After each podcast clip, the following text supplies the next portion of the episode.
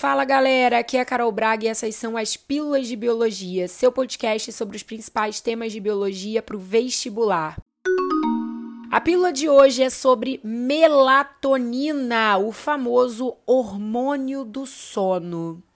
Antes de eu começar a te explicar tudo o que você precisa saber sobre melatonina e que pode cair no Enem nas suas provas de vestibular, eu quero te lembrar que esse Todas as demais pílulas de biologia que você encontra gratuitamente disponíveis aqui no Spotify são apoiadas pelo Foco Medicina Vestibular, o meu time que aprova os melhores vestibulandos nas melhores universidades públicas de medicina do Brasil. Se você quiser conhecer mais sobre o time Foco e quem sabe se tornar um Fokker, Corre lá no Instagram, arroba Foco Medicina Vestibular. Aproveita e segue a gente também no YouTube, Foco Medicina Vestibular. Galera, vamos lá. Primeira coisa que você tem que saber sobre a melatonina. Ela é um hormônio derivado de um aminoácido chamado de triptofano, que auxilia na manutenção do ritmo circadiano dos animais que, que é ritmo ou ciclo circadiano? A palavra circadiano significa cerca de um dia, ou seja, as diferenças fisiológicas entre o nosso estado de vigília durante o dia e o nosso estado de sono durante a noite. A secreção desse hormônio é feita pela glândula pineal, que é uma glândula localizada na região do diencéfalo. Ela fica ali pertinho do tálamo e do hipotálamo. E ela ocorre predominantemente à noite, especialmente no escuro.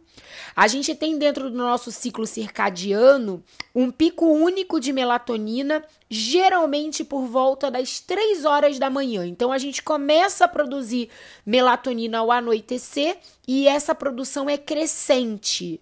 Ao contrário, quando começa a amanhecer, então, à medida que vai entrando aquele pouquinho de luz pela fenestrazinha da nossa pálpebra, a produção de melatonina começa a diminuir. Um hormônio que age antagonicamente à melatonina nesse controle do nosso ciclo circadiano é o cortisol. À medida que vai amanhecendo, a melatonina vai diminuindo, o cortisol vai aumentando e por isso a gente vai acordar.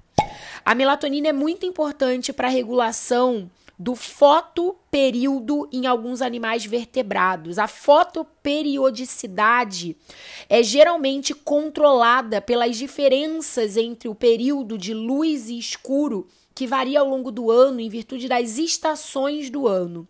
Muitos animais atingem a sua época, a sua maturidade reprodutiva no ano devido aos dias mais longos e, portanto, a secreção por menos tempo de melatonina, já que a noite, ou seja, o período de escuro, começa a ser mais curto no verão.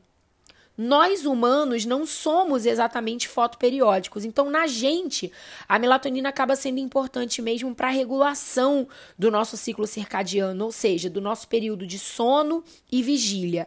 Além disso, tem estudos recentes que mostram que esse hormônio é um importante regulador da sensibilidade periférica à insulina. Então, um dos motivos para a gente dormir bem é manter a nossa produção de melatonina regulada e, dessa forma, evitar problemas de saúde como resistência insulínica, que é uma das coisas que acontecem quando a gente desenvolve diabetes tipo 2. Galera, tudo isso que eu te expliquei Tá disponível para você num resumo que eu postei lá no meu feed do Instagram, arroba professora Carol Braga. Vai lá e confere. Se você tiver alguma dúvida ainda, é só deixar nos comentários que eu te respondo. Aproveita essa sua passagem lá pelo meu Instagram e já clica no link que está disponível na bio e vem fazer parte da maior comunidade de biologia para vestibulandos de medicina do Brasil, lá no Telegram. Eu tenho certeza que você vai gostar muito. Um beijo e até semana que vem. Fui!